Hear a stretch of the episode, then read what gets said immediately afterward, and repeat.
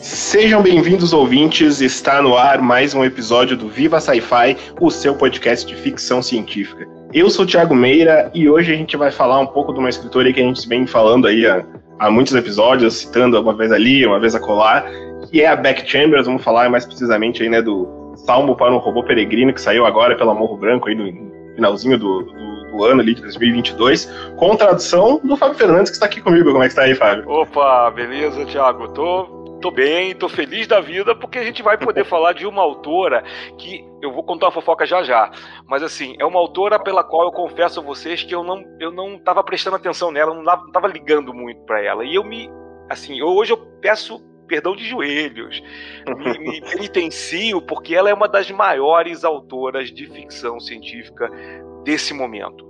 E, e, e agora eu tô, eu, quando eu recebi o convite para traduzir esse livro, eu fiquei muito, muito animado e muito honrado pela escolha da Morro Branco para eu traduzir. Né? Então, bora lá, vamos falar desse livro aí que ela merece. Vamos lá, falar então um pouco da Beck Chambers antes de a gente começar exatamente a falar um pouco da, do, do Salmo, né, do livro dela, que realmente, né, como você falou, a Beck Chambers ela vem ganhando proporções enormes né, nos últimos anos, um, pela Dark Side, que foi o, é, a longa viagem ao pequeno planeta hostil, né? Uma coisa assim, se não me engano. Isso, isso, isso. E, que, que, é uma. Tetra, é, são quatro livros já, né? Que saíram. não sei se o quarto saiu no Brasil já, se já tem tradução, mas os outros não três sei, saíram. É, eu acho que ainda não, acho que ele saiu recente, os outros três saíram pela Dark Side. E tanto que o primeiro livro ela fez com um financiamento coletivo, né? Em 2022, a gente repercutiu aqui, né, o, no Hugo Awards de melhor novela, né? Com o Salmo, né, que a gente vai falar hoje. Você já, como é que foi seu primeiro contato, então, Você já conhecia? Uh, se ela era uma novidade, mas que ainda não estava muito no radar, assim, como foi para te conhecer a Beck Chambers? Cara, isso aconteceu quando ela tinha acabado de ser publicada pela Dark Side, tá? É, como eu acompanho a ficção científica é, estrangeira, né, americana e britânica, basicamente, eu já estava sabendo do livro dela, do The Long, The Long Way to a Small Angry Planet. Aliás, uma coisa que eu tinha que falar, desde o começo eu sempre adorei os títulos dos livros da Becky Chambers, que são sempre títulos longos e poéticos. Né? Mas só que o seguinte, todas as resenhas que eu li do livro, e aí vamos depois, um dia vamos falar só sobre resenhas, porque às vezes as resenhas são uhum. enganosas. Eu li várias resenhas em em inglês e em português, dando a entender que o livro era um livro young adult, que era um livro focado, muito focado só em adolescentes. E eu, eu uhum. confesso a vocês que eu não sou muito de ler. Já li, já traduzi young adults muito bons, mas eu sempre considerei exceções à regra. E claro, para quem agora nesse momento estiver me xingando, saibam o seguinte: eu admito meu erro. É, hoje em dia eu estou muito mais aberto à leitura de young adults. Mas como a minha leitura sempre foi muito mais adulta, é, eu realmente, quando venho um Young Adult, eu tenho que, eu tenho que é, ter críticas muito positivas que me digam: não, esse livro aqui é um livro que não é só foco para Young Adult, é para adulto também, para todas as idades, e aí eu vou ler sim. Né? E quando aconteceu, é, eu, é, eu, dei essas críticas, o que aconteceu foi o seguinte: pouco tempo depois houve um evento aqui em São Paulo, na livraria Tapera Taperá, que eu fui convidado junto com a Ana Rush e alguns amigos. A gente estava falando de algum assunto referente à ficção científica, eu não vou lembrar qual é o, qual é o tema específico, já deve ter uns 4 para 5 anos isso. E de repente, um amigo, da, um amigo nosso que estava na plateia, quando a gente começou a falar de ficção científica, começamos a falar de vários autores como China Mieville, por exemplo, né, ficção científica e fantasia, de repente esse, esse, esse amigo nosso levantou a mão e falou assim, ah, Becky Chambers também, é a minha autora preferida. E na hora eu comecei a zoar com ele, porque é meu amigo mesmo, então eu virei para assim, ah, pelo amor de Deus, que isso, cara, Becky Chambers, tanto autor, tanta autora boa, atual, e você vai falar só de Becky Chambers. Ele, ele levou na brincadeira, e nós ficamos ali brincando alguns minutos. Só que depois eu parei e pensei, puxa, eu peguei pesado com o cara, foi até falar com ele depois. mas não, ele levou na boa, foi, foi, achou graça, mas ele falou, não, cara, mas a Beck Chambers é boa, você tem que ler. Eu falei, ah, tá legal, vou ler. E aí foi o seguinte, não foi o Longa Viagem. É, algum tempo atrás saiu um livro dela, uma novela chamada To Be Taught If Fortunate, que não tem nada a ver com os dois com os, com os universos atuais dela, nem o do planeta hostil, nem o do, do monge do robô. E aí eu, assim, ah, cara, é um e-book que saiu numa promoção super baratinha. Eu falei, ah, quer saber, vou comprar e vou ler. E eu devorei, acho que em uma hora, uma hora e meia. E eu fiquei, assim, chapado. É um daqueles livros que eu, é, eu, atualmente poucos livros fazem isso comigo, tá, Tiago? Que é aqui parar a leitura no meio e ficar assim, caramba, nossa, que legal. E assim, não só as ideias. É, essa novela, não vou dar spoiler, mas a novela que conta uma história parecida com o filme Interestelar, Parecida em termos, tá? Em termos de viagem espacial tudo mais, mas, mas bastante diferente no, no, no, seu, na sua essência. E lembra também muito de leve uma, um, um, romance do King Stanley Robinson, que a gente sempre fala aqui, chamado Aurora. E aí me empolgou, essa leitura me empolgou muito. E eu falei, cara, que leitura boa, que autora boa. Aí eu comprei o, o, o Monge Robô, comprei o A Psalm for the Wild Built, né? Devorei também, falei, cara, que livraço. E aí, ano passado, né? É, é, ano passado, sendo retrasado, eu fui convidado pela Morro Branco. Escuta, Fábio, você está disponível para fazer uma tradução? Eu falei, tô, tô sim. É, é, o que, que vocês gostariam que eu traduzisse? Então, é um livro da Becky Chambers chamado The Sound of Beauty. Eu falei, que isso, por favor, claro, um prazer, vai ser uma honra. E aí a história foi essa, quer dizer, de, de um cara que nunca odiei, mas assim, eu achava que, ah, não deve ser tão boa assim, a ser um adorador e um dos principais fãs dela no Brasil né, em algum tempo eu me tornei isso. Agora eu defendo ardorosamente a Beck Chamber até a morte. É muito legal que eu também, uh, eu ainda não, eu tinha ouvido falar muito, né? Ela tem um público muito grande, né? Até no Brasil ela tem um público bem, uh, uma base ali de fãs bem, bem grande até para uma escritora de ficção científica atual, assim. E aí eu lembro que uma amiga minha sempre falava do, do, do, do Pequena Viagem, né? Planeta Hostil ali, e ela falava assim, ah, tem que ler, tem que ler, e aí um dia uh, ele entrou num sebo aqui na cidade, os três, aí eu peguei os três assim, mas eu ainda não li, e aí agora quando saiu ali, né, com, pelo Morro Branco, o Salmo, eu peguei e, e li agora, assim, e eu fiquei muito, muito impressionado também, assim, eu achei uh, melhor do que eu esperava, e até fiquei muito afim já de já ler os outros dela também, e entrando um pouquinho na, na, história do Salmo, né, antes da gente falar do livro em si, tem uma questão que eu acho que a gente tem que colocar, que é, que é muito legal, que a Beck Chambers usa, né, nesse livro, até queria ver contigo daí, foi da questão da tradução, né, hum. ela usa uh, muito pronome neutro, né, principalmente nos, nos personagens principais, né, que vai ser, uh, aí eu já vou pedir a desculpas antecipadas se algum momento eu errar o pronome, né, porque a tá gente é, é condicionado a isso, né, mas vamos tentar aqui sempre uh, acertar os pronomes dos, uh, dos personagens, né? Tem a, o Irmedek, né? Irmedex, que aí é a, o personagem principal, que, que, que não tem gênero, né? Que é um, um é não binário, né? Então, é, e tem o, também o, o, Chapéu de Músico, que é outro personagem, mas que é um robô, e aí fica pensando, bom, robô, no, em que momento a gente decide que vai colocar um gênero no robô, né? É uma coisa que não faz muito sentido, mas pode ser um outro debate também. Mas Sim. como que foi a questão assim para traduzir, né? Porque eu imagino o que ela tenha usado em inglês, eu não li em inglês, o them, né? Para falar do, dos personagens. Como que foi essa decisão de, usar o pronome neutro, né? Porque até onde eu vi, acho que é o primeiro livro com, com pronome neutro no Brasil, né? Traduzido né, em português. Eu sei que a editora Record vai lançar um agora, que eles ousaram tacar ali na, na capa, primeiro livro de uma grande editora com pronome neutro. Meio. Olha, é, é, é não, mas é disputa das editoras, é normal. Exato, eu, né? eu, eu, realmente eu vou dizer o seguinte: eu não sei dizer se o, se o Salmo é o primeiro livro, mas se não é o primeiro, ele deve, é, ele está entre, ele tá entre os dois ou três primeiros, sem dúvida. Uhum. Né? O que acontece é o seguinte: quando me chamaram, já de cara, tá? A, o pessoal da, da, da editora, tá? É, vou até dizer que os nomes é a Aline, a Aline Graça, é, que é a editora, ela me perguntou assim: olha, é, vamos pedir que você preste atenção especial na questão dos pronomes, é, se proponha soluções para a gente poder discutir aqui em grupo. Tá? Eu falei: não, ótimo, não tem problema, vamos fazer isso mesmo. E foi uma coisa parecida com o que eu fiz com Laranja Mecânica. Né? Quando eu traduzi o Laranja, eu, eu, foi muito legal o contato que eu tive com o editor na época também, o Adriano Piazza, a gente trocou figurinhas, né? E, e, e, com elas foi a mesma coisa, assim, eu traduzi, né? E quando chegou na hora de falar dos pronomes, eu no começo, eu confesso a você que eu comecei a traduzir as primeiras páginas como, usando eles, porque era they, them, como você falou agora, tá? Que é o, atualmente é um dos pronomes mais usados por não binários nos Estados Unidos, né? E na Inglaterra, língua inglesa. Só que é o seguinte, no Brasil isso não funciona muito bem, porque aí é um plural, porque o plural em inglês ele não tem gênero. Né? They e them, ele é para homens ou para mulheres ou para qualquer pessoa. Então pode ser para homens trans, mulheres trans, não binários, né? E em português não existe. Em português a gente é uma língua muito é, é, genderizada, vamos dizer assim, né? É ele, é ela e não admite meio termo. Então esse meio termo tem que ser inventado. Tem muita gente que é contra isso, mas eu não sou contra, não. Na verdade, se você for pesquisar, existe uma longa história de pronomes inventados. Na verdade, toda língua é inventada, né? Algumas línguas, é, como o Esperanto, como o Klingon, elas são inventadas do zero por um grupo, por uma pessoa, né? Para tentar promover alguma forma de comunicação alternativa. Mas mesmo né, o português, o português muita gente brinca, dizendo ah, é, uma, é o latim mal falado. Né? Não é, também não é bem assim. Né? Recomendo, uhum. inclusive para quem estiver ouvindo a gente, recomendo a leitura do livro Latim em Pó, do Caetano Sim. Galindo, que acabou de sair, que eu devorei, que é outro livro maravilhoso que explica as origens da língua portuguesa, que é assim um derivado, uma língua derivada do latim, né? Mas é uma língua que surge depois de muitos encontros e desencontros fora da, da, do Império Romano, né?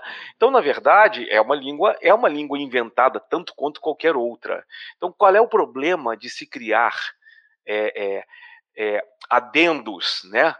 A essa língua para comportar coisas novas. A gente faz isso o tempo todo. Quando surge, surgiram os computadores, né, a informática, né, a gente usa umas palavras em português, em inglês, né, software, hardware, mas depois você cria verbos deletar, né, que, não, que não existia. Eu, quando eu comecei a traduzir, eu comecei a traduzir muita coisa técnica nos anos 90. E tinha essa discussão: ah, navegar na internet. Não, não pode navegar. Navegar, você navega no mar. Não, mas em inglês os caras falam navigate. Não, não, não, não pode. Até que isso venceu pelo uso cotidiano. Não é o tradutor que define isso. O uhum. tradutor, ele é como dicionarista. Ele pode até inventar de vez em quando, sim, claro, se ele está pegando ali um neologismo, uma palavra inventada. Nesse caso específico, eu não tinha necessidade de inventar. Eu podia recorrer a estratégias linguísticas que já vêm sendo usadas há muito tempo por outras pessoas. Eu consultei, inclusive, é, uma, uma, uma amiga, né, uma amiga não binária, não binária, desculpem, a gente também se confunde com isso, mas gente, o importante é a gente sempre estar tá atento a aprender isso. E perguntei, e aí, o que, que, você acha de usar elo? Né, porque eu percebi que essa pessoa sempre usava elo. Uhum. Aí ela falou assim, não, acho legal. Depois até a gente se encontrou para tomar um café. É, é, é, depois, é, aliás, minto, minto. Depois eu encontrei uma outra, outra amiguinha não binária na, na, na, no lançamento de um livro meu, e aí ela falou: Puxa, eu li o teu livro, achei legal o uso do elo, mas eu também poderia ter sugerido outros pronomes. Aí eu falei: Poxa, é, realmente. Aí, como eu, eu peguei, peguei a primeira pessoa não binária com que eu encontrei e perguntei. Mas eu acho que se eu tivesse entrevistado três ou quatro pessoas não binárias, elas todas iam me dar vários pronomes muito diferentes que eu poderia considerar usar. Uhum. Mas assim, é, a história do livro ela é muito simples.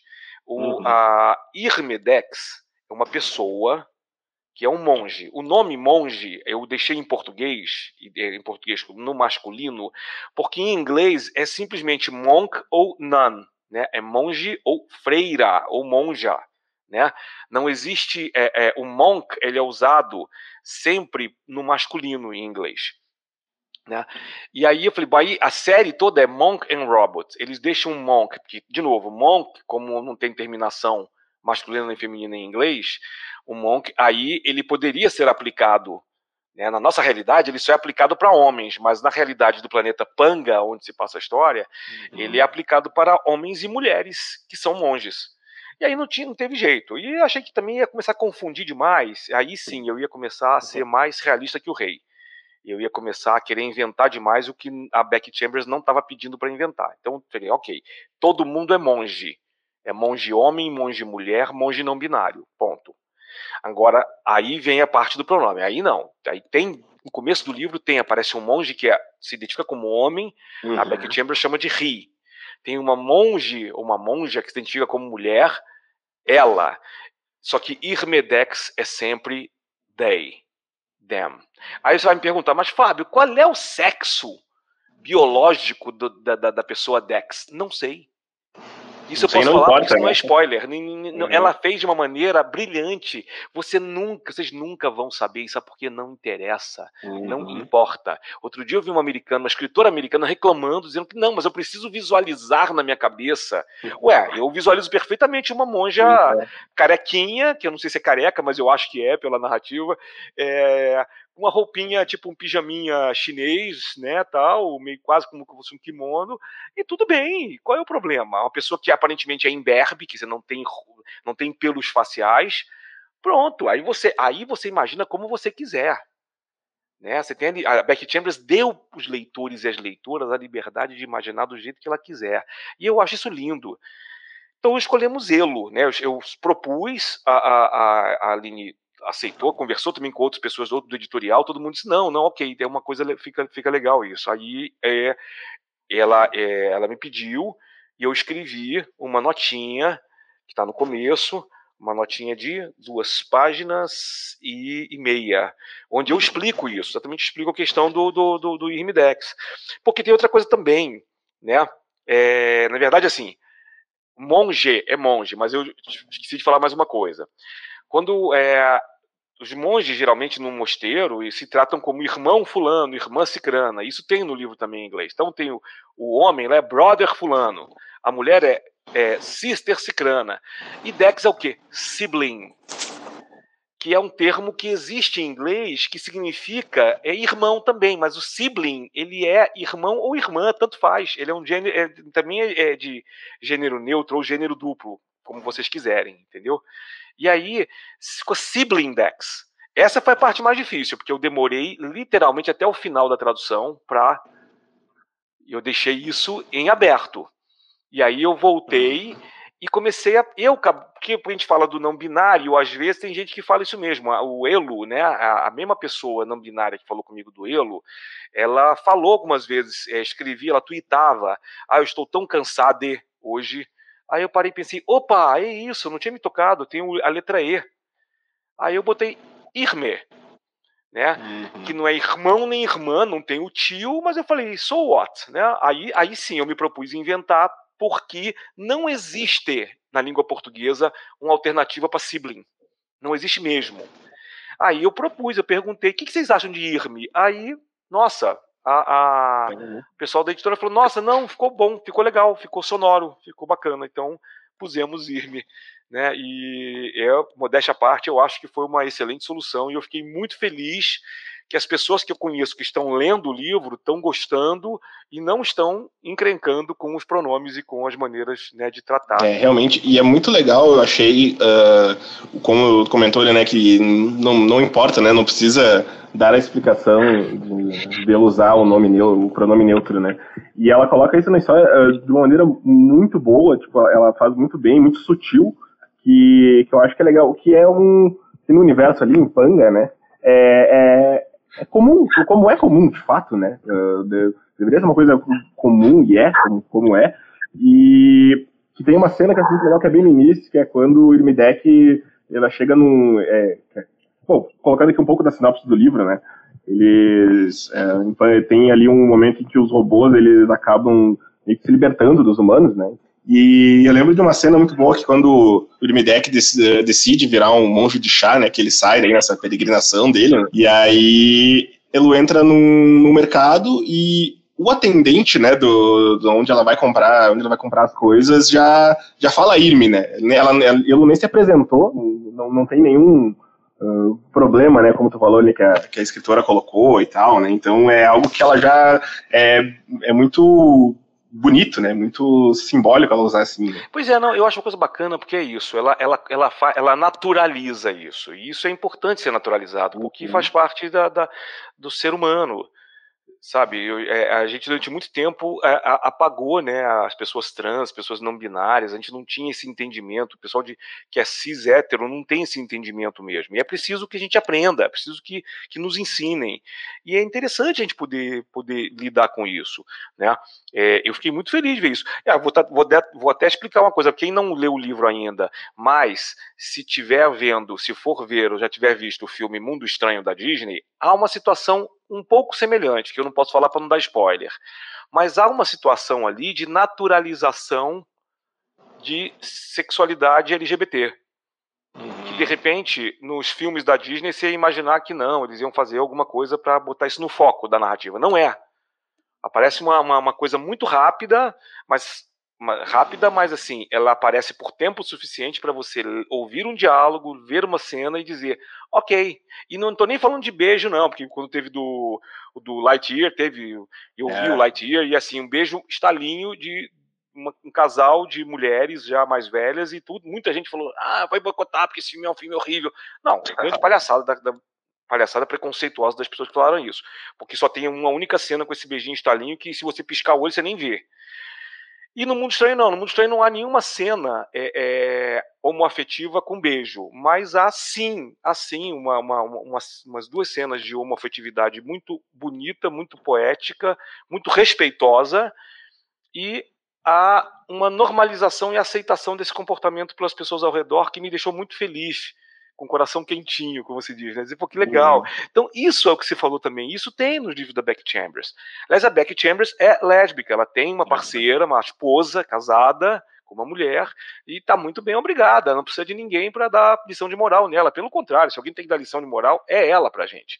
E eu acho que uhum. ela dá lindamente. Ela não é didática no sentido, é, no sentido bobo, ela é no sentido, no sentido poético lindo que você não tem como não se emocionar, né, Tiago? Nossa, é muito, né? E até uh, depois, né, o, o, grande parte do livro, né, ele vai passar ali do, do encontro, né, de Irmidex com o chapéu de musgo, né, que é o robô que ele volta, né, para a Terra porque ele vai cumprir uma promessa, né?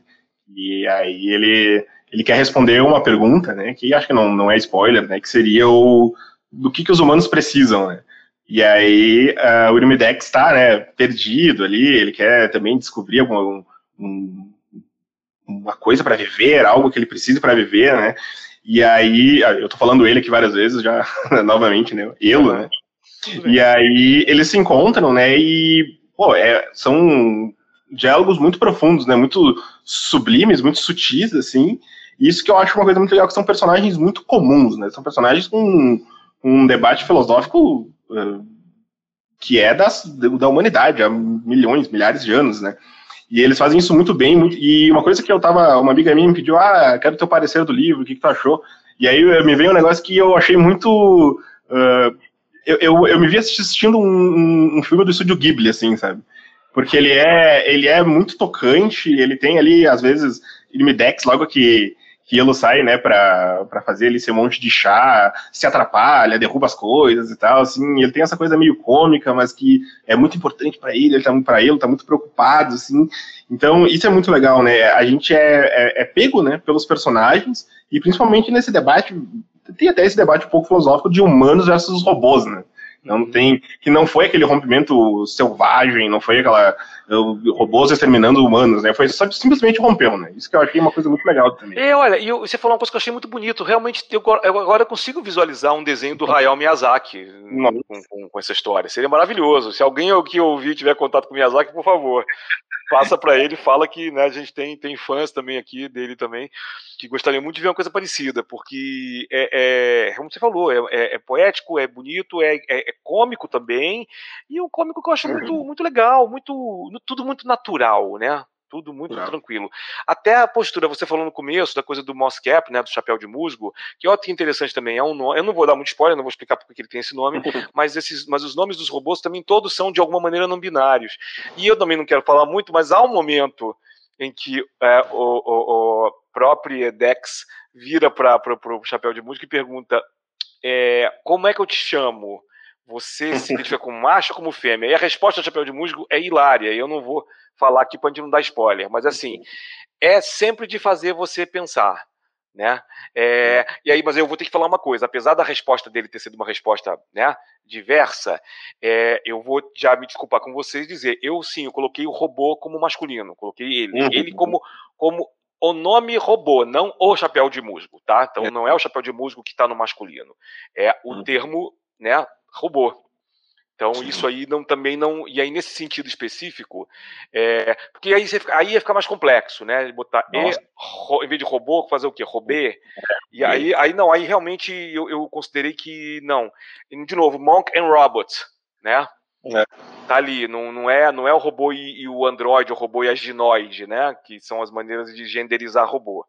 É, eu botei monge e robô nesse sentido, mas os Sim. dois se colocam muito bem da maneira que eles querem com a identidade de gênero deles e é, é isso, e, e dá perfeitamente para fazer essa leitura é, tranquila.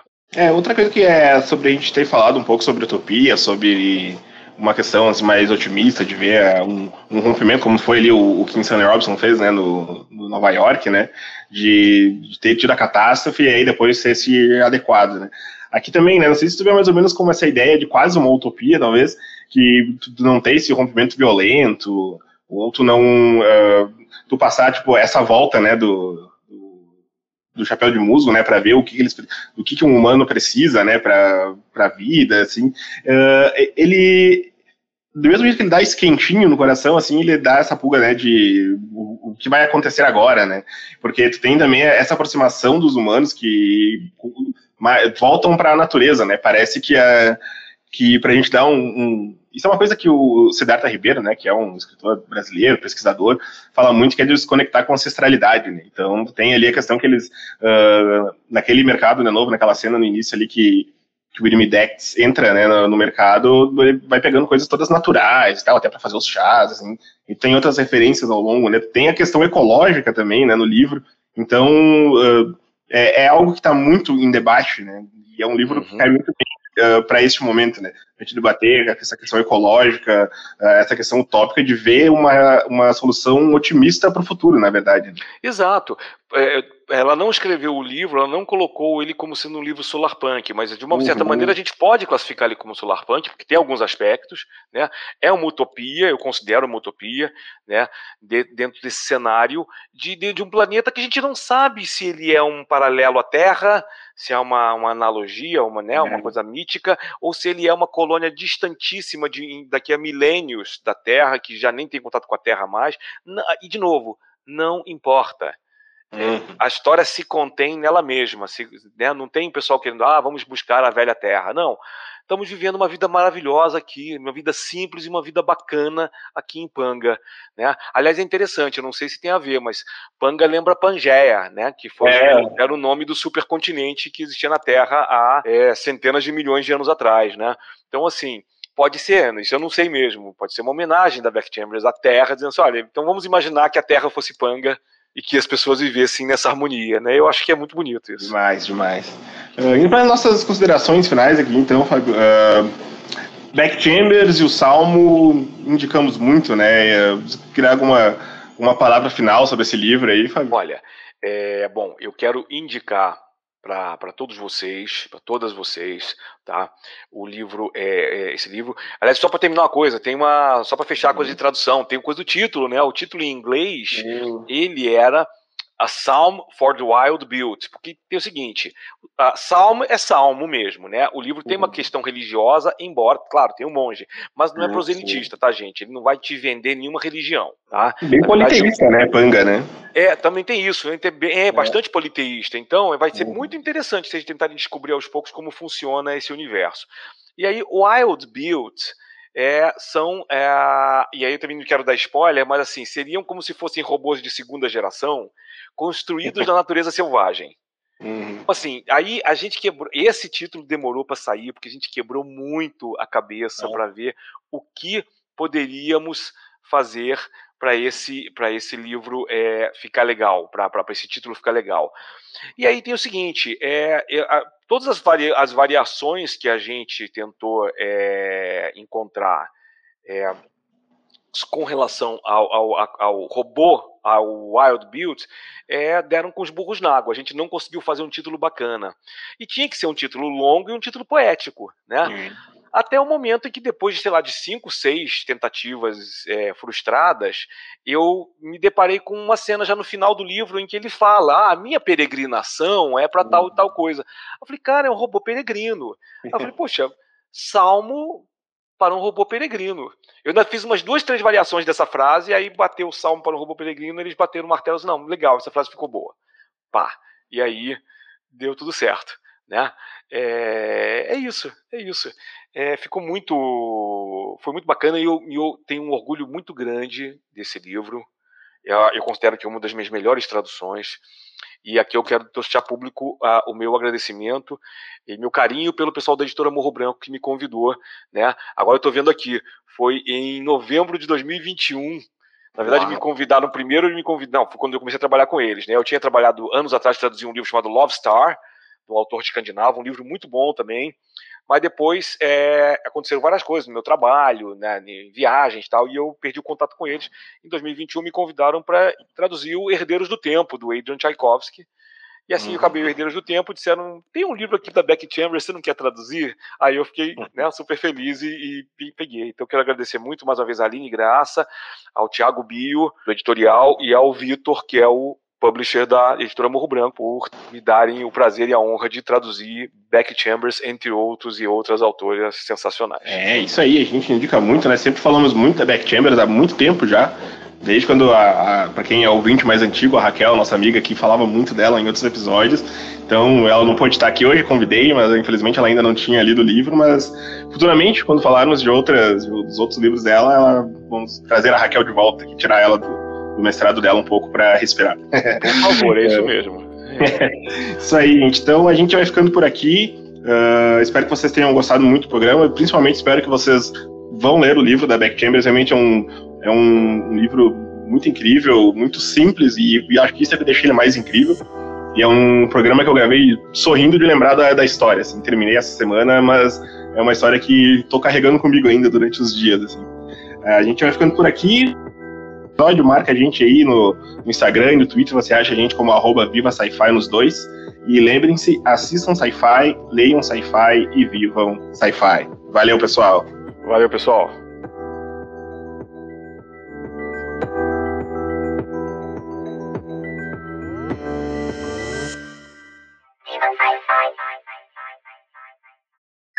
Esse episódio foi editado pelo 8pix, que no caso sou eu.